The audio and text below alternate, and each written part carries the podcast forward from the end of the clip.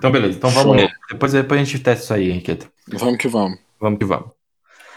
3, 2, 1.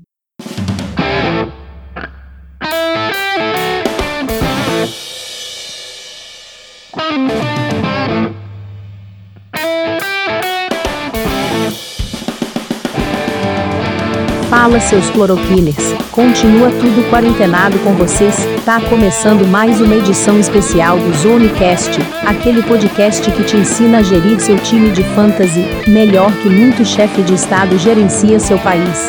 Então, chega mais Clay, não estraga a surpresa Henriqueta, e parabéns pela pauta Rafik.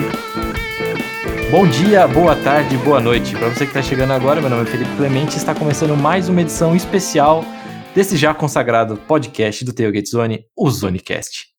Ao meu lado estão os mestres em, em fantasy da, do, nosso, do nosso, nosso time. Então vamos começar nos apresentando. Boa tarde, Henriqueta. Boa tarde, chefinho. Boa tarde, Rafik. Prazer falar de fantasy com vocês de novo. Só falta agora ter temporada. É, por favor, me sigam nas redes sociais, Tailgate Zone no Instagram e no Facebook. No Twitter é um pouco diferente, é Tailgate Zone BR. No YouTube também é Tailgate Zone, por favor, siga lá também. E é isso aí. Muito bom.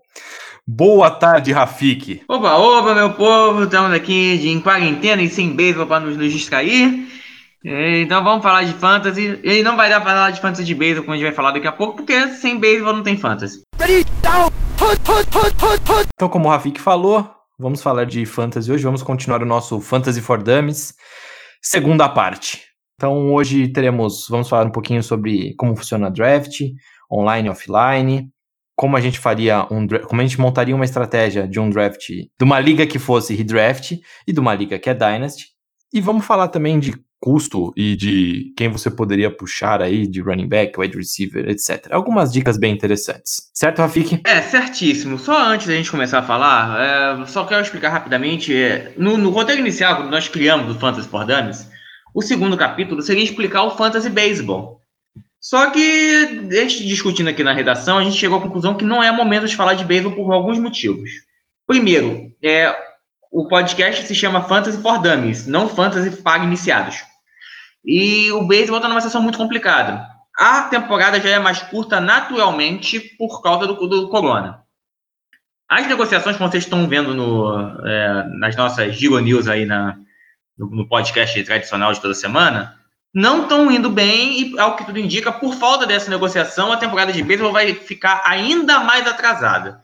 Então a gente vai ter uma temporada muitíssimo curta, eventualmente com apenas dois meses, dois meses e meio, e que vai mudar, isso vai mudar completamente a situação de fantasy baseball para 2020. E vai ser uma coisa desafiadora até para quem já tem bastante experiência em fantasy. Então a gente não recomenda para ninguém que está começando em fantasy começar no beisebol ainda esse ano. Então a gente vai guardar o beisebol para o tempo dele. Quando terminar a NFL, tiver ali em janeiro, fevereiro, a gente vai começar a explicar o fantasy com calma para a temporada, que assim esperamos, em 2001 comece do, do beisebol normalmente, em, em março, uma temporada normal de fantasy beisebol, para vocês aprenderem como funciona o beisebol e aí a gente com calma vai explicar como funciona o beisebol de acordo com a temporada normal. Se a gente for explicar agora, a gente vai explicar uma coisa que vai durar só esse ano e vocês podem acabar ficando com conceitos errados. Não é legal. Então, por isso, a gente vai focar no, no Fantasy Football e para isso a gente vai para o segundo passo do Fantasy Football explicar o draft que, depois de a gente dar aquele panorama geral no capítulo 1, agora a gente vai fazer como toda liga nasce no draft. Então, basicamente, tem dois tipos de, de draft, o standard e o auction, que é como se fosse um leilão, é, que é bem legal fazer uma, um draft assim, mas eu não gosto tanto, mas é pelo menos uma, uma, vez na vida é legal de fazer. E antes de chegar nisso, a gente pode fazer um tanto um draft como online como offline, né, Henriqueta? Exatamente. É, então, para começar com draft online e offline, a diferença é o online você faz na plataforma que você está jogando, a ESPN, Yahoo, NFL.com, é, Sleeper, Fantrax, etc., e vai lá, né? Você marca o draft na hora, todo mundo se loga, o próprio sistema conta o tempo, normalmente é um minuto e meio por pique, às vezes pode diminuir para um minuto. É, e vocês vão escolhendo lá, quem não tiver ao vivo, o computador vai escolher para a pessoa. Isso é o jeito mais rápido de fazer. Só que você precisa coordenar com todo mundo para entrar na hora, senão você fazer um draft de 12 times com quatro é, logados, né? Quatro só escolhendo, o resto tudo no, no autopic. O autopic é você deixar o computador pegar automaticamente. Perde a graça. Não, não, não, sabe, perde o propósito. O offline só requer mais coordenação. Porque aí é você vai fazendo num grupo de WhatsApp, num, numa planilha de Excel, num grupo de Facebook, onde você quiser. Vocês vão fazendo manualmente o draft offline, cada um vai dizendo lá a sua escolha. Primeira escolha, eu escolho só com Barkley, ele passa pro outro, o outro vai e posta no tempo dele. Só que assim, ao mesmo tempo precisa de um comprometimento das pessoas para estarem olhando e, pesquisando e escolhendo também sem demorar dias para responder, porque ninguém aguenta, né? Mas é divertidíssimo quando tem todo mundo comprometido e fazendo isso com certo dinamismo. É, bom, esse é o inicial, o online e offline. E agora passando para o standard ou auction. O standard é como você imagina qualquer draft. Né? Cada time tem uma ordem ali, e normalmente, quando o draft é o inicial da liga, é o formato Snake, ou seja, uma, cobrinha, imagina, né? literalmente, Snake.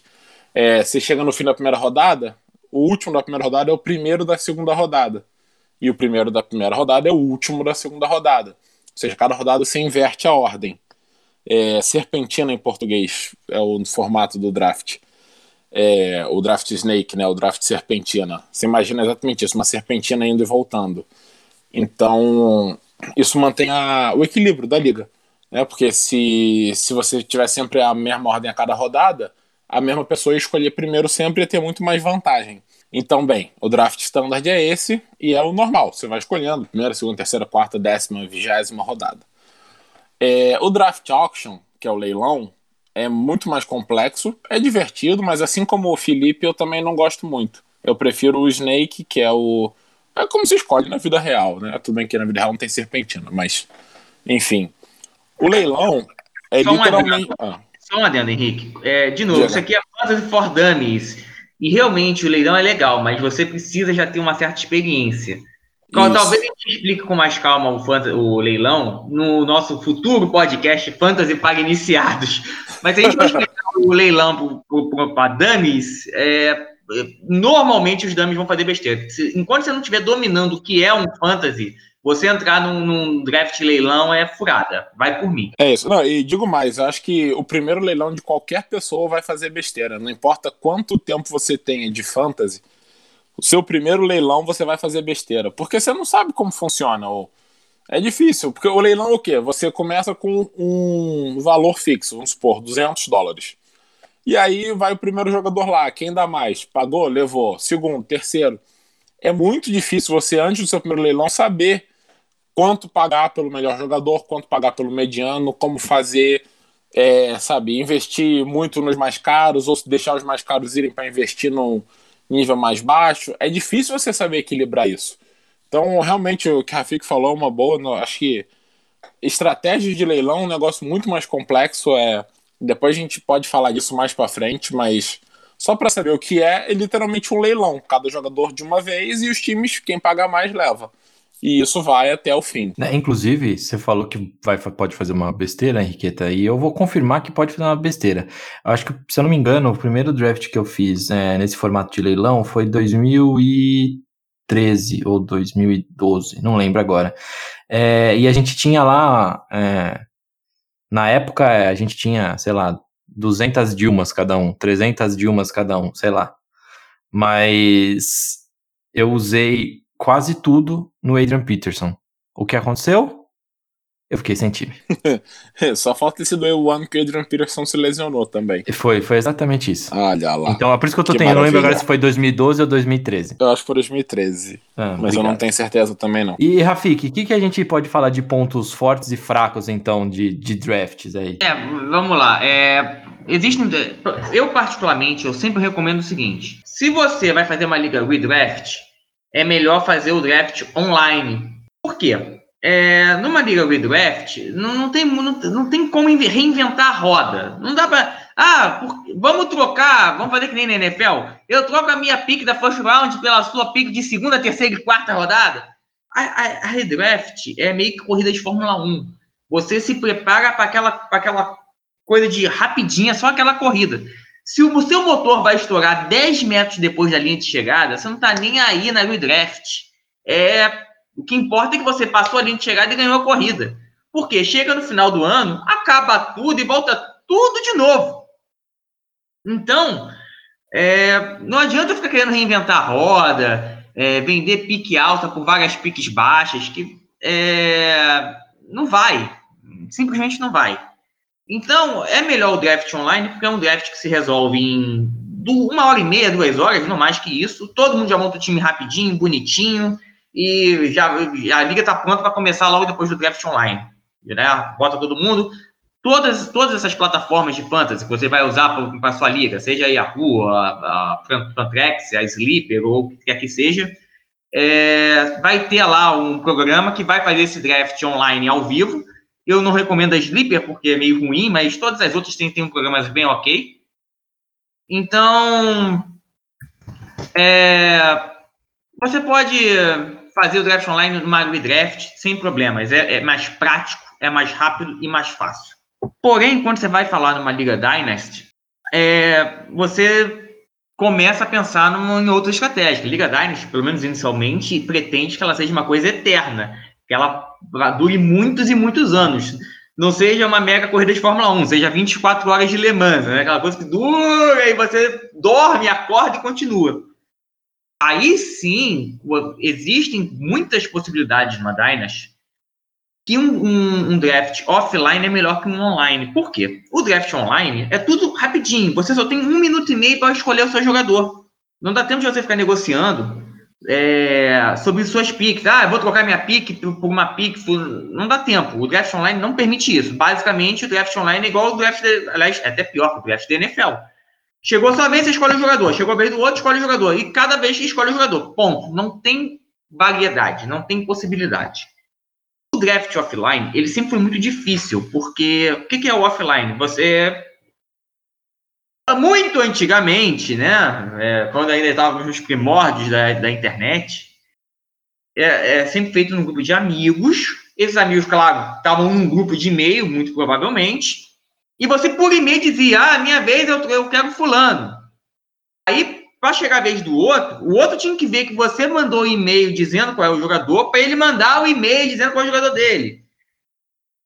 E nisso, você é, Enquanto no draft online cada um tem um minuto e meio, no draft offline a gente está falando de horas que alguns têm, porque todo mundo trabalha, tem, né, tem suas obrigações do dia a dia, e não pode ficar o dia inteiro no, então grupo de e-mail, para ah, chegou e-mail, não chegou e-mail. E nós estamos numa época que antigamente e-mail não estava no celular, né? Então você só tinha acesso ao e-mail muitas vezes quando você tinha um computador na sua frente. Tão raro, eram 12 horas por pique, 16 horas por pique, 20 horas por pique de forma que um draft offline durava semanas, às vezes mais de um mês. Então, é, era muito complicado fazer um draft offline, tinha que ser realmente um grupo de amigos que tivesse muito bem azeitado. Só que aí surgiu uma, uma, uma coisa nova da, da, da, realidade que facilitou demais esse draft offline, que é uma coisa chamada WhatsApp. E com o WhatsApp tudo facilitou. Então você tá, tá ali com o Zap no seu celular todo momento, você toda hora pode ver, e aí você pode colocar um período mais normal. Você, ainda assim, é um draft lento, você, você pode, mas você pode botar, sei lá, quatro horas, cinco horas para cada um fazer a sua pique. É mais fácil. E no, vai durar alguns dias, é normal. Qualquer draft offline é lento, vai durar alguns dias, mas não dura uma coisa de eterno, não dura um mês, dois meses, né? Uma, dura um, um tempo razoável. Então, com, a, com a, o surgimento dessas, desses aplicativos de mensagem instantânea, explodiu a quantidade de drafts offline. E é muito interessante você fazer isso numa Dynasty. Por quê? Com esse tempo a mais, você tem tempo de negociar com outros é, amigos seus que estão, na, na, na, liga uma troca. Ah, olha, eu troco aqui a minha pique da primeira rodada pela sua pique da terceira rodada e a sua pique de novato do ano que vem. Ah, eu troco a minha pick de terceira rodada pela sua pick da segunda rodada de daqui a dois anos. A quantidade de possibilidades de estratégia é muito maior. Então, assim, se você vai fazer uma Dynasty que pressupõe-se maior possibilidade de estratégia, cada um pode tentar fazer uma um pode tentar uma possibilidade de montar um time para ganhar logo, o outro pode tentar fazer um time de longo prazo. Cada um tem uma estratégia diferente. É melhor um draft offline, que dá maior variedade de opções. Então, é bem melhor um, um draft offline para Dynasty. Agora, para uma redraft, um draft offline é meio que inútil. Vai gastar uma semana, 10 dias uma coisa que não vai ser muito útil, não vai ter tantas trocas assim. E se tiver troca, dificilmente vai ser uma troca justa, porque, como eu falei, é uma coisa de Fórmula 1. Passou a linha de chegada, acabou tudo, desfaz tudo, acabou. Não tem muito porquê. Então, resumindo essa minha fala de 10 minutos, se a sua liga é uma redraft, tente um draft online. É mais rápido, é mais prático. Se a sua liga é Dynasty, tente um draft offline no, ou no Zap, ou no Telegram, ou no aplicativo de mensagem que você tiver porque dá mais possibilidade de estratégia para todo mundo e se coaduna melhor com o conceito de uma Liga Dynas. É, você pode tentar fazer o draft pelo Zoom também. Alguém já tentou fazer isso? Já tentou, Rafik? Já tentou, Henriqueta? Eu nunca nem Não. tinha pensado nessa possibilidade, mas acho mais difícil. Porque se você for fazer pelo Zoom, na prática vai ser meio que um draft online na mão. É só mais trabalho, cara. é, eu nunca pensei nisso também, não. Agora, eu já fiz foi um. Porque assim, uma coisa muito legal também é fazer draft ao vivo, né? Conseguir reunir as pessoas e fazer ao vivo. Que na verdade é como o Fantasy começou, porque começou nos anos 60. A única possibilidade era você fazer ao vivo todo mundo junto lá num, num lugar, né? Mas fazer ao vivo é muito interessante. Aí nesse caso eu já liguei por Skype, sim, para participar de um draft ao vivo, que eu não tava. Eu tava ao vivo, mas não tava presente lá, né? É, fica divertido também. Bacana. É por acaso essa liga era a liga com os americanos, Henriqueta, ou era uma liga brasileira? Na, brasileira. É a liga com o nosso querido Eduardo Miceli, Dudu, que caso nos ouça, um beijo. É, é a liga que eu jogo há mais tempo com ele e todo ano que a gente tem condição faz ao vivo. Não é todo ano, mas todo ano que dá. Ah, legal. É, se reúne e faz o draft. Normalmente, teve ano que ele montou, ele fez um, comprou, sei lá, que ele fez um quadro branco e foi fazendo igual o draft normal, com aquelas coresinhas para cada, é, cada posição, etc. Só que ao vivo. Bem divertido. É, então, tá, já fica uma dica aí, tá vendo, pra todo mundo. Quem, quem sabe a gente não faz isso na SFL um dia, né, Rafik? Bem, bem interessante, né? Uh, praticamente todo mundo fica ali no Triângulo das Bermudas, entre Rio, é, Belo Horizonte e, e, São Paulo. Acho que só o. Só um não fica no Triângulo das Bermudas, fica um pouquinho mais distante. Seria algo a se pensar, quem sabe? É, é, é bem possível. Marca numa cervejaria, é interessante. Cervejaria não, porque tem um que não pode, né? Mas aí qualquer quem sabe, uhum. quem sabe dá pra ir. Acho, acho uma excelente ideia. Eu topo. Afinal, é confraternização também. Eu adoro uma confraternização. Já dou até a dica da cidade, Paraty. Opa, fácil. Olha fácil, aí, fácil, bom, fácil. hein? Quem pode aproveita as belezas alcoólicas de Paraty, quem não pode faz o draft só. Exato. Aproveita as belezas históricas de Paraty. Também, também. É... Bom, falamos então de leilão, falamos então do standard, comentamos do offline e do online. Talvez agora o melhor, já que todo mundo já entendeu como funciona um draft de um fantasy, é interessante começar a falar de estratégias. Então, Henriqueta, o que seria uma estratégia base para draft na questão de ligas redrafts? Bom, a para começar, assim, a grande vantagem do redraft pro Dynasty é porque você não precisa se preocupar, como o Rafik falou, é um, é um sprint, é uma corrida de Fórmula 1, você não precisa se preocupar com o futuro, né? Bom, a estratégia base, que acaba sendo para qualquer uma delas, é você sempre focar em running back e wide receiver. Por que isso? Porque, só, bom, vamos trabalhar com uma liga normal padrão, que é um quarterback, dois running backs, dois ou três wide receivers, um tight end, um flex, que é o jogador que pode ser qualquer uma dessas posições, um kicker e uma defesa, tá? É, kicker e defesa se deixa lá por fim, lá pro fim mesmo, porque varia demais, até de uma semana para outra, quanto mais de um ano para o outro. É, imagina, por exemplo, o Vinatieri, que foi extremamente confiável a carreira dele inteira. Se você aposta nele, contudo, nesse último ano, que ele não dava o menor sinal de ter, ter diminuído, ele caiu pra caramba, você perdeu uma pique, gastou à toa, né? Então o que, que ele fez lá no fim? Não, não se preocupa. Foca em running back e wide receiver, principalmente running back, porque só existem 32 hum, titulares na liga, no máximo alguns comitês, algumas reservas. De qualquer forma, mesmo desses 32, nem todos eles são produtivos para fantasy. Então, se você não focar em running back, você pode ficar sem. Porém, se você quiser se, for, se você forçar demais e pegar um running back no desespero, porque tá ficando sem, você também pode gastar uma pique alta demais num cara que não vai render tanto. E aí é essa hora que você foca então no wide receiver. Mas fica sempre nesses dois. É, eu recomendaria que suas quatro primeiras escolhas, em via de regra, seja running back ou wide receiver. E as únicas exceções nesse caso aí são talvez os dois melhores tight da liga, que seria o Travis Kelce do Chiefs e o George Kittle do 49ers, talvez o Patrick Mahomes. Mas, é, no geral, se você não quer arriscar, se você não quer, sabe, é, fazer uma aposta muito, muito brusca, foca em running back e wide receiver nas quatro primeiras rodadas. Depois disso, você começa a olhar o que mais está sobrando. Porém, existem várias variações que a gente pode entrar aqui, mas assim, como estratégia base é essa. É, Rafik, e a estratégia zero, então, para uma Dynasty? Você que está especialista em Dynasty e talvez seja o nosso maior exemplo de que tem que estudar mesmo para isso. É, é, é, engraçado, você fala isso simplesmente porque eu fiz um, um time sem conhecer bolhufa nenhuma, né? Mas tudo bem. É, na verdade é o seguinte, eu vou ser muito sincero. É, estratégia, a gente vai falar daqui a pouco do que é estratégia zero, running back, zero, wide receiver, zero talent, mas, de novo, eu não recomendaria nenhuma dessas estratégias para Dynasty. Por quê? Ela pode dar certo por um, um splash and go, como é o redraft, é o sprint, a coisa rápida numa Dynasty, muito provavelmente você vai ficar manco por muitos anos. Então, eu, até pretendo falar da estratégia zero mais tarde. É, eu quero pegar a estratégia base para uma Dynasty, como o, o, Henrique muito bem agora explicou, a estratégia base para uma redraft. Eu quero pegar a estratégia base para uma Dynasty. E aí vem um problema um pouquinho mais problema. Vocês reclamam que eu falo demais mas você sempre deixa as coisas mais complexas para eu falar. Aí eu fico falando demais mesmo, não tem jeito. é, é pegadinha. então, assim, é, porque, de novo, como eu falei, a Dynas, ela dá de, naturalmente uma maior quantidade de, de opções para você fazer sua estratégia.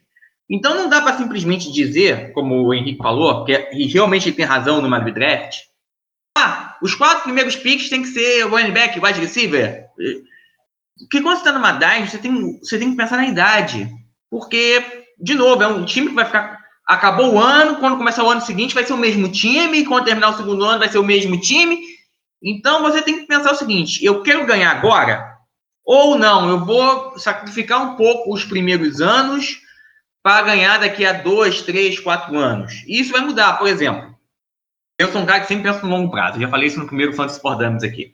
Então eu sempre eu vou evitar jogadores mais velhos no, no draft inicial de Dynasty que nem o diabo foge da cruz.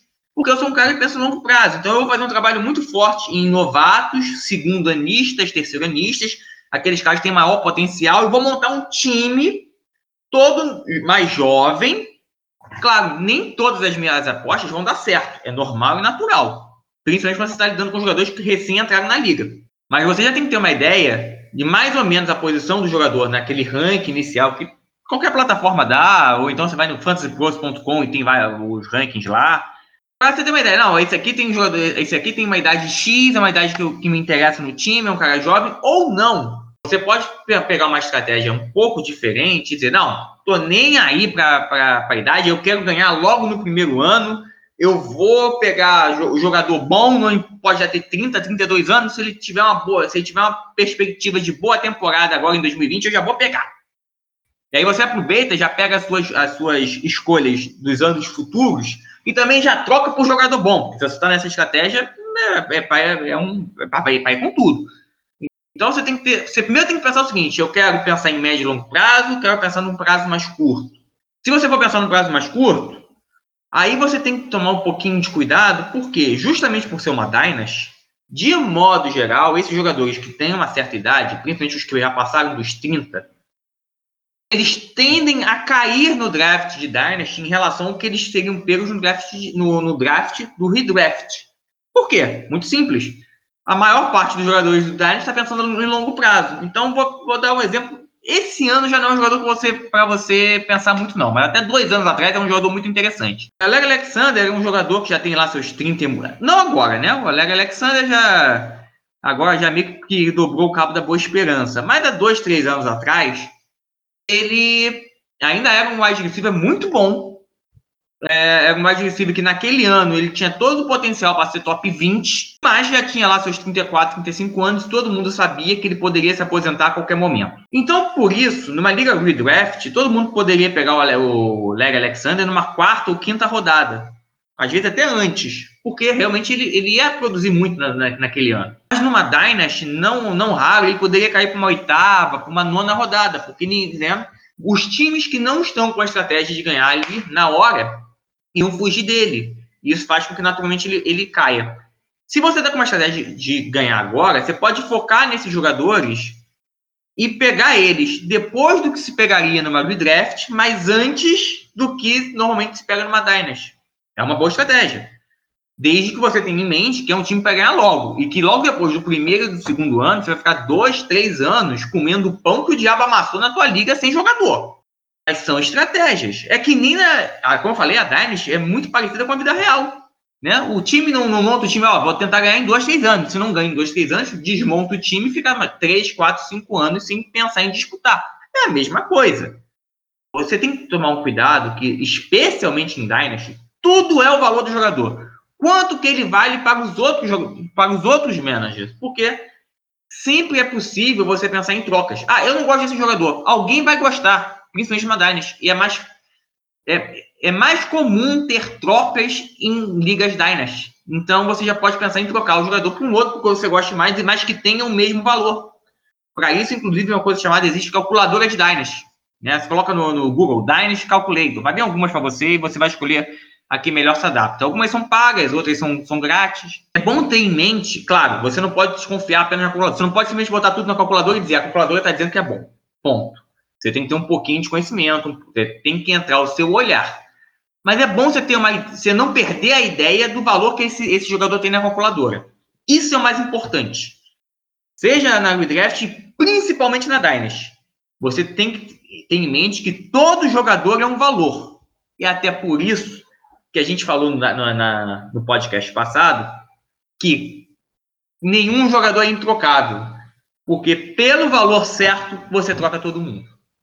Então, numa, numa Dynasty, tem várias estratégias. Você, você tem que pensar, você tem que pensar o que, que você quer do seu time a curto, médio e longo prazo. E de acordo com esse pensamento, você vai montar o, a, a sua estratégia. Mas, de modo geral, mesmo numa Dynasty, mesmo numa redraft, não muda muito. As três ou quatro primeiros picks tem que ser running back ou wide receiver. Não, não inventa quarterback no início, gente. Não existe isso, qualquer que seja a sua estratégia. Quarterback é da terceira, quarta em diante. É, exatamente. E só para dar um exemplo atual aqui, porque o Rafik falou, acho que o, o melhor exemplo dessa diferença entre Dynasty e Redraft atualmente é o Julio Jones.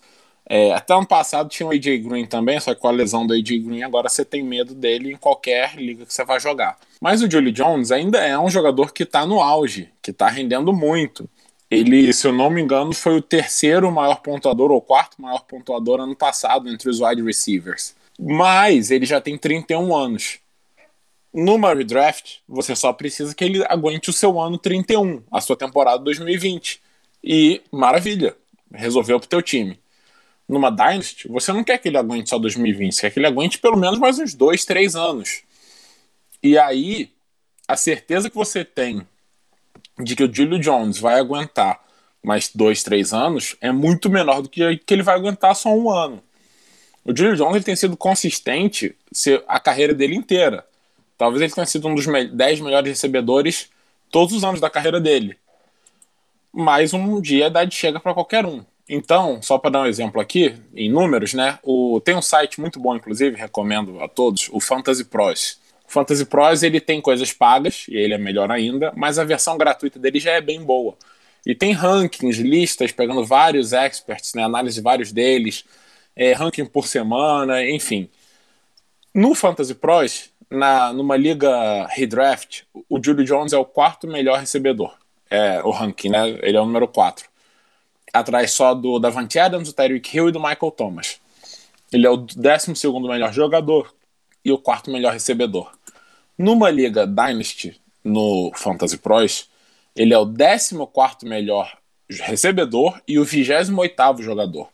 Ou seja, ele cai de 4 para 14 entre recebedores, e de 12 para 28 no geral. Por quê? Porque com 31 anos numa Dynasty, o prazo dele está chegando.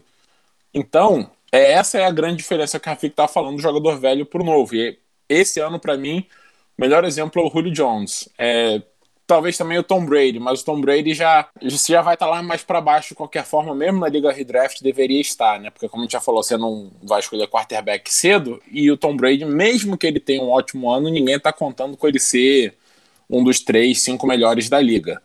É, mas talvez se escolhesse ele assim, entre os 10 primeiros quarterbacks na redraft e 20 na Dynasty, meu chute. Só para reforçar, o Brady, inclusive, é, acho que a gente até falou isso também no, no, no podcast passado. É, é, o, é, o, é o jogador exemplo que a gente fala que a gente não pode confundir fantasy com, com a NFL. Porque mesmo o, o Brady no auge, quando ele estava ganhando um, um Super Bowl atrás do outro, ele é um excelente quarterback, ninguém duvida disso. Hall of Fame, ninguém duvida disso. Mas para fantasy, ele nunca foi bom, nem, nem na época áurea dele, porque o estilo de jogo do Patriots fazia com que ele não pontuasse muito. É, muito bem lembrado, é isso aí. É, o quarterback de fantasy não é o mesmo nível do quarterback da vida real. Exatamente por isso. Outro exemplo é o Matt Stafford, que no fantasy pontua muito mais do que na vida real, porque ele tem um canhão no braço e dando passes ele vai pontuando. Kirk Cousins também acabou tendo uns anos que foi bem melhor no fantasy que na vida real, né? É o inverso do Tom Brady. É, Henriqueta, qual a, qual a estratégia que você usaria numa Dynasty? Você, como você faz esse ano, por exemplo, se você tivesse que começar uma Dynasty, é, como você faria? Bom, para mim, bom, o Rafik já falou na parte da idade, né? Para mim, a, o ponto-chave de uma Dynasty é a idade. É, e aí, o que eu faço é o. que até na NFL existe a estratégia, é o BPA, o Best Player Available. O que quer dizer? Você não vai tapar buraco no seu time. Você vai escolher o melhor jogador disponível. Numa Dynasty, eu acho isso mais vantajoso, porque se você terminar as três primeiras rodadas com três running backs excelentes e nenhum wide receiver, você pode trocar depois. Você pode negociar. Você tem três excelentes, provavelmente tem alguém que está com falta de, de running back. É, e então, assim, o, o running back zero, o wide receiver zero que a gente diz, é você não focar naquilo, você pegar só os baratos no final, focar no resto do time. Eu posso até acabar fazendo isso numa Dynasty, mas por circunstância do draft, como o draft se desenvolver, não porque eu planejei. O que eu acho importante é pegar jogador novo e promissor.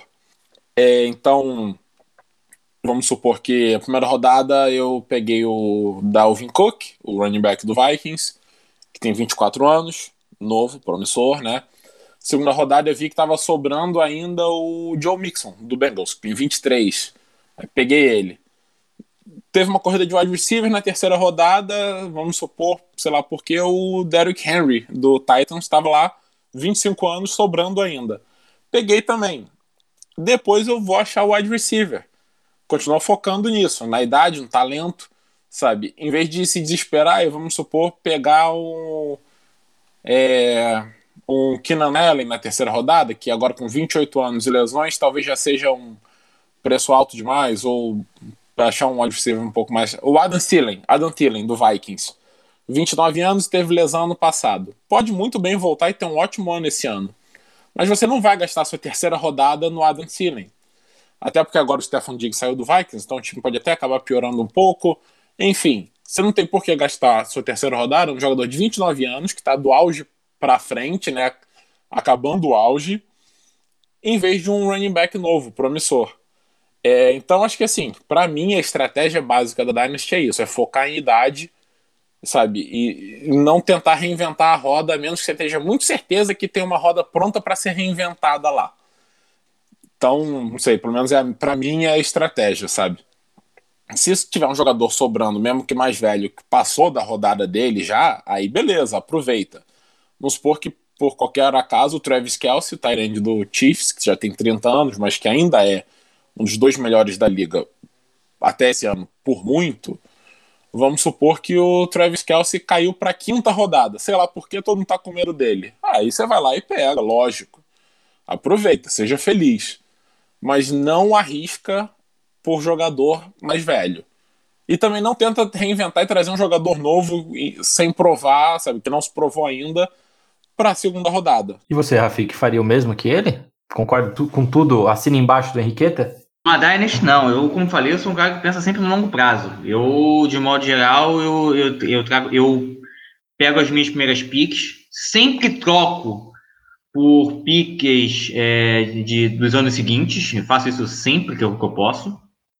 Então, assim, eu pego a minha pick da primeira rodada e troco por uma da terceira rodada e a first round do ano seguinte. Aí eu pego a da segunda rodada e troco por uma de terceira, quarta rodada e pego uma first round do outro ano. E assim eu vou. E quando chega na terceira rodada, é claro, os jogadores, digamos assim, top, top, top, top, top, já foram todos. Mas se você está atento ao, aos talentos jovens, ao, ao draft, ao, aos segundos anistas, tem muita gente interessante, promissora, que ainda está sobrando na terceira rodada. E a partir, aí, como eu já troquei minha primeira e minha segunda rodada por terceira rodada, vai chegar na terceira rodada, eu tenho três picks, né? Porque eu troquei a primeira por terceira, a segunda por terceira e a minha própria da terceira. Então eu vou ter três. Aí eu pego três jovenzinhos de modo geral, eu tenho, é uma base que vai ficar no meu time por 3, 4, 5, 6 anos. E vai dar tempo de eu, de eu junto com essas piques do, do, do, dos drafts dos anos seguintes, dos drafts de novato dos anos seguintes, eu vou montando um time. Como meu time é todo jovenzinho, eu tenho uma base muito boa para montar um time a médio prazo. É natural que nos primeiros anos meu time se ferra. Sempre é assim. A única exceção foi a Shark Fish, mas por falta de competência dos adversários. É... Então eu sempre penso no longo prazo. Ferro no primeiro, ferro no segundo ano. Aí chega no terceiro, no quarto, o time começa a ficar bem interessante. É o estágio que eu estou chegando agora na Sharkfish, inclusive. Muito bom.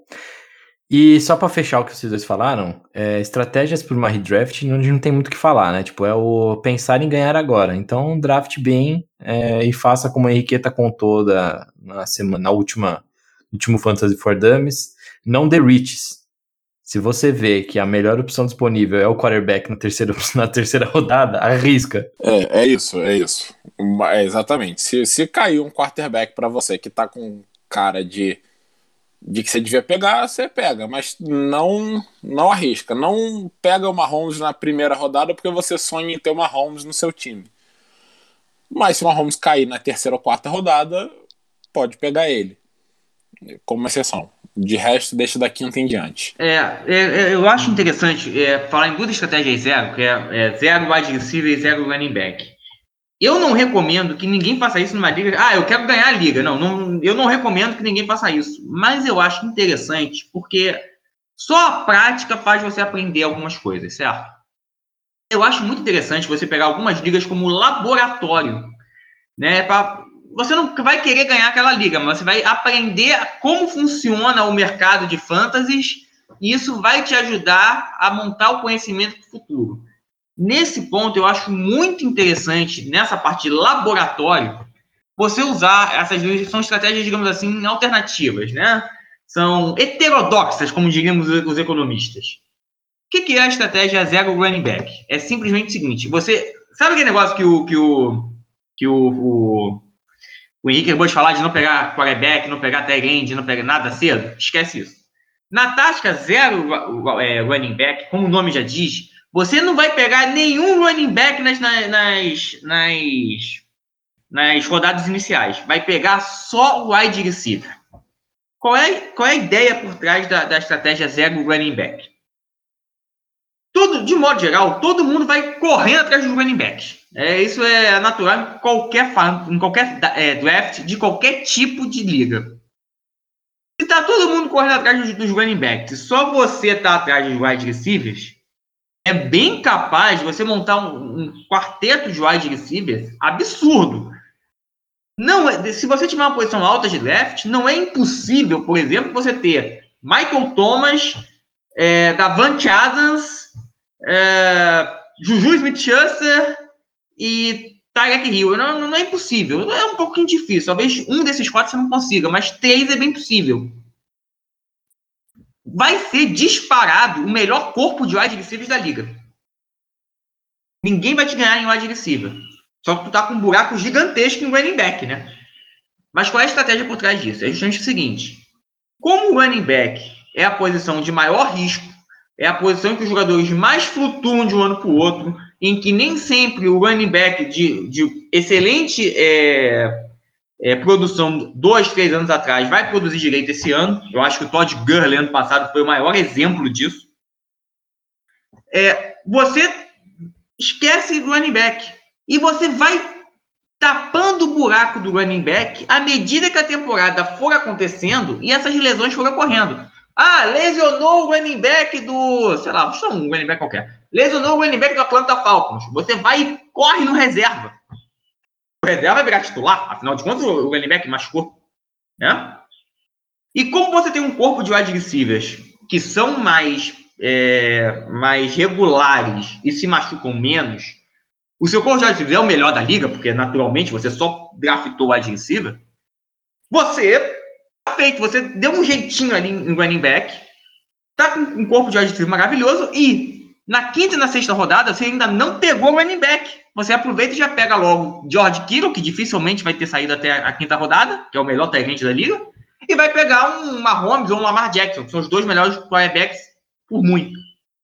Resultado, seu time vai ser o melhor em wide receiver, o melhor em quarterback, o melhor em tight end naturalmente você não precisa fazer milagres em running back. É só ter um time mediano em running back que você vai, vai muito bem. Qual é a chance disso dar certo na prática você ganhar o título? Muito pequeno. Mas, de novo, eu acho muito interessante porque no que você toma aí para você como desafio de montar um running back no meio do caminho, você aprende muito no processo. E isso vai te fazer um manager muito melhor no futuro. É bem interessante você usar isso como laboratório. Do mesmo jeito, existe uma outra é, é, teoria alternativa de draft que é o exato oposto do, do zero running back. É o zero wide receiver. É o exato oposto. Nas cinco ou seis primeiras rodadas do draft, você não vai pegar o wide receiver de jeito nenhum. Você vai pegar só running back. Naturalmente, você vai ter um corpo de running backs fantástico, maravilhoso e absurdo. Porque naturalmente, de modo geral, chega na terceira, quarta rodada, todo mundo vai querer garantir o seu wide receiver número um.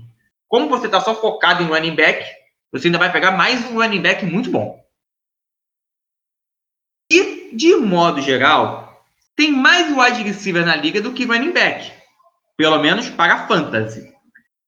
Porque todo time tem dois ou três wide receivers que podem ser usados no fantasy. Mas, de modo geral, cada time só tem um running back que pode ser usado em fantasy. Até o Green Bay Packers, que talvez seja o, o do ano passado o melhor exemplo de dois running backs que produziram bem, o Jamal Williams era um, um running back reserva, ponto. Então, essa estratégia é bem interessante, de novo, para você aprender a montar essa, é, é, esse corpo de wide receivers durante a liga, de acordo com o free agent, o waiver e tudo mais, uns, uns wide que surgem do nada. É muito interessante. Eu diria até que é, é mais fácil se você escolher os running backs certos e der a sorte deles não se machucarem durante a temporada. É mais fácil você ganhar uma liga com a estratégia zero wide receiver do que zero running back. Por quê? Vamos supor, é zero wide, wide receiver. Eu tenho quatro running backs fantásticos. Vou pegar aqui, vou, vou chutar aqui. Eu tenho o Ezekiel Elliott, o Austin Eckler, o Aaron Jones e o Melvin Gordon. É corpo de, de running backs muito bom. Provavelmente, a não ser que você jogue uma liga contra o Brown Rey, vai ser o melhor corpo de running backs da liga inteira. E é bem possível, bem, até bem mais possível de você conseguir esses quatro que eu falei do que os quatro wide receivers que eu falei mais cedo. Aí você tem o melhor corpo de running backs. Você pega um, um quarterback top na quinta e pega um tight top na sexta ou vice-versa. De novo, você tem o melhor corpo de running backs, o melhor quarterback, o melhor tight. Você só precisa ser mediano em wide receiver. Um Russell Cage que apareça no meio da temporada sem querer já é o suficiente você ter um bom time. De novo, não é uma estratégia perfeita você ganhar a liga. Não é, não é uma probabilidade alta de você ganhar a liga com essa estratégia, mas você vai aprender muito. E, dando tudo certo, na estratégia zero, zero wide receiver, é até capaz de você ganhar sim você tem lá seus 10, 15% de chance de ganhar a liga nessa estratégia. Acho interessante. Por fim, rapidinho, tem a estratégia zero Tyrande. Que é o seguinte: não pega Tyrande no draft de jeito nenhum. Isso só funciona numa liga normal, na liga padrão. Aquela liga que só tem um Tyrande e o Tyrande não tem é, pontuação diferenciada. E, de preferência, numa liga que não é ponto por recepção, não é PPR.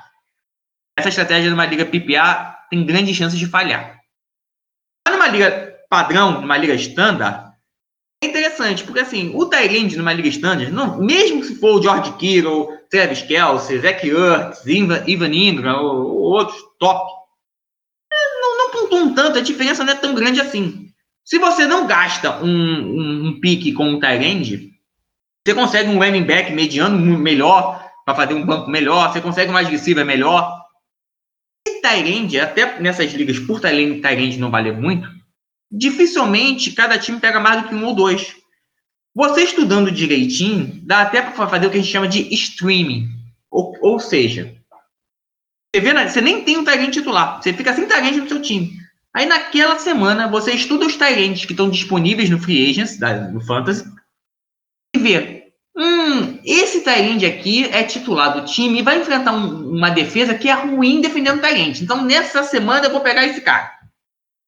Aí na semana seguinte, você vai fazer a mesma coisa. Hum, o, você vai dropar esse Tyrant que você só pegou para esse jogo e vai pegar um outro que tem as mesmas características para o jogo daquela semana. E assim vai.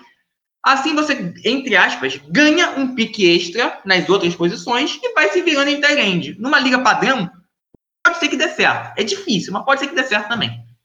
Mas de qualquer forma, qualquer dessas estratégias é, vai te fazer um manager muito melhor. Você vai entender muito melhor como funciona o mercado de jogador numa liga de fantasy. Com certeza. E só para complementar o, o que a Fico falou da liga padrão, né, o Tyrande da liga padrão, eu diria que o Kelsey e o Kittle são as exceções. Eles valem até a pena apostar, mesmo na liga padrão. Mas depois disso, é um mar de mediocridade. Exatamente pelo que o Rafik falou de recepção não valer ponto. Pode ter um Tyrant que surge no ano ou outro, como foi o Austin Hooper ano passado, mas no geral não vale a pena se apostar tudo no quinto Tyrant da liga. Porque a diferença do quinto para o vigésimo vai ser bem pouca. Por isso, então, forçar nas outras posições, apostar né, e focar. É, mas é o que o Rafik falou, isso aí vai te ensinar muita coisa, com certeza. É, só para complementar o QB0, seria o último que a gente não citou, é você fazer exatamente a mesma coisa, só que com quarterbacks. É você deixar lá para o fim, porque os primeiros vão sair ali, vai provavelmente ter alguém apostando alto demais no quarterback, mas depois dos três, cinco primeiros, vai provavelmente passar um bom tempo sem ninguém pegar quarterback e já não faz muita diferença. Então, você pode deixar lá para décima segunda, décima terceira rodada para pegar o teu quarterback ou até pegar dois lá no finalzinho, só para ter aquelas duas opções ali tipo Kirk Cousins e Dak Prescott. Provavelmente os dois vão estar disponíveis no fim do draft. E qualquer um dos dois pode dar certo, fica de olho na waiver. É, inclusive, nós não falamos da waiver muito, mas é, o trabalho que você faz na waiver. Waiver é cada semana você vê quem está free agent, né, quem está livre e vale a pena você pegar. O trabalho que você faz ali nos jogadores livres é essencial ao longo do seu ano inteiro. Porque muito dificilmente você vai fazer um draft tão bom a ponto de não precisar puxar jogador nenhum. É praticamente impossível isso. Portanto, é, qualquer que sua estratégia, é essencial você ficar semana a semana pesquisando a waiver, quem tá no waiver. E o waiver é o sistema que você pega o jogador, né? Porque acabou a rodada, tá todo mundo lá é intocável, e aí na terça-feira libera. Você tem até, desculpa, na quarta-feira libera. Você tem até a, a, o fim da terça para ver quem está livre, fazer suas escolhas e aí o sistema roda e cada um escolhe o seu jogador na ordem ali. É, mas enfim, é essencial você fazer esse trabalho na waiver, porque senão, provavelmente algum outro time que pode até ter começado o ano atrás de você vai te ultrapassar. É interessante até o que o Henrique falou de waiver, mas não vamos falar muito não, porque a, a nossa intenção justamente no, no, no Fantasy é fazer uma linha do tempo de como uma liga funciona. Então a gente inicialmente explicou o que é, agora está falando muito de draft, que é onde tudo começa, e a gente vai falar de waiver nos, nos, próximos capítulos, porque é uma, é uma parte fundamental da liga e a gente vai gastar um bom tempo falando de waiver. Mas como a waiver ela só começa a funcionar direito quando a, a temporada começa, e nós ainda estamos em junho e a temporada começa em setembro, A gente vai, falar, vai fazer um capítulo praticamente só com Wave Free Agents, porque é muito importante você entender como funciona. Exatamente. E ainda comentar também que existe a possibilidade de bid e etc e tal. Mas também não vou adiantar, coisa que eu sempre reclamo que vocês são muito adiantadores e criadores de spoiler desse podcast. Sendo assim, fechamos nosso, nosso, nosso segundo episódio de Fantasy for Dummies. Queria agradecer muito aos senhores por participarem deste magnífico podcast. É, o Henriqueta também comentou durante o nosso papo aqui se a gente valeria a pena fazer uma edição também referente às plataformas de fantasy. Faremos isso também, pois é interessante. Bom, meus queridos, foi muito bom estar com vocês, foi muito bom conversar com vocês e aquele efusivo abraço. Valeu, gente. Grande abraço. Sempre prazer falar de fantasy. E cada vez que eu falo de fantasy aqui, aumenta a expectativa pela temporada, que tá longe ainda. Ah, obrigado mais uma vez por ouvir, ouvirem a gente. E eu acho que esse, esse, essa ideia do Henrique já pode ser o próximo Fantasy for Dummies, o número 3, porque justamente está na hora já do pessoal começar a escolher as plataformas da, da, da sua temporada 2020. Estamos juntos nessa. Bom, gente, muito obrigado. É, como sempre, lembrar: bebam água, lavem bem as mãos e, se possível, fiquem em casa. Ah, e claro, não esquece da cerveja, tá? Pode beber cerveja também, porque tem água. Abraço, até semana que vem. É isso aí, seus cloroquiners. Acabou, acabou, acabou, acabou mais uma edição especial do Zonecast. Segundo capítulo do Fantasy for Dummies, e esperamos que esteja sendo útil para vocês, afinal, estamos gostando muito de gravar essa bagaça. Queremos torná-los ótimos gestores, bem melhor do que o que se vê por aí. Enfim, deixem as opiniões de vocês nos comentários desse podcast, nas plataformas de podcast ou até mesmo no site. Também abriremos uma sessão de perguntas, claro, se vocês mandarem algumas. Risos, risos, risos. Bom, é isso, então, como é sempre bom lembrar. Além de continuar nos acompanhando nas redes sociais, no site, e ouvindo o podcast, bebam muita água, lavem bem as mãos, informem-se através de cientistas ou médicos, e nada de cair no conto do vigário em. Enfim, semana que vem tem mais, e, já que seguimos sem abraços e beijos, então, como novo costume, toquem-os de luz no cotovelo de vocês.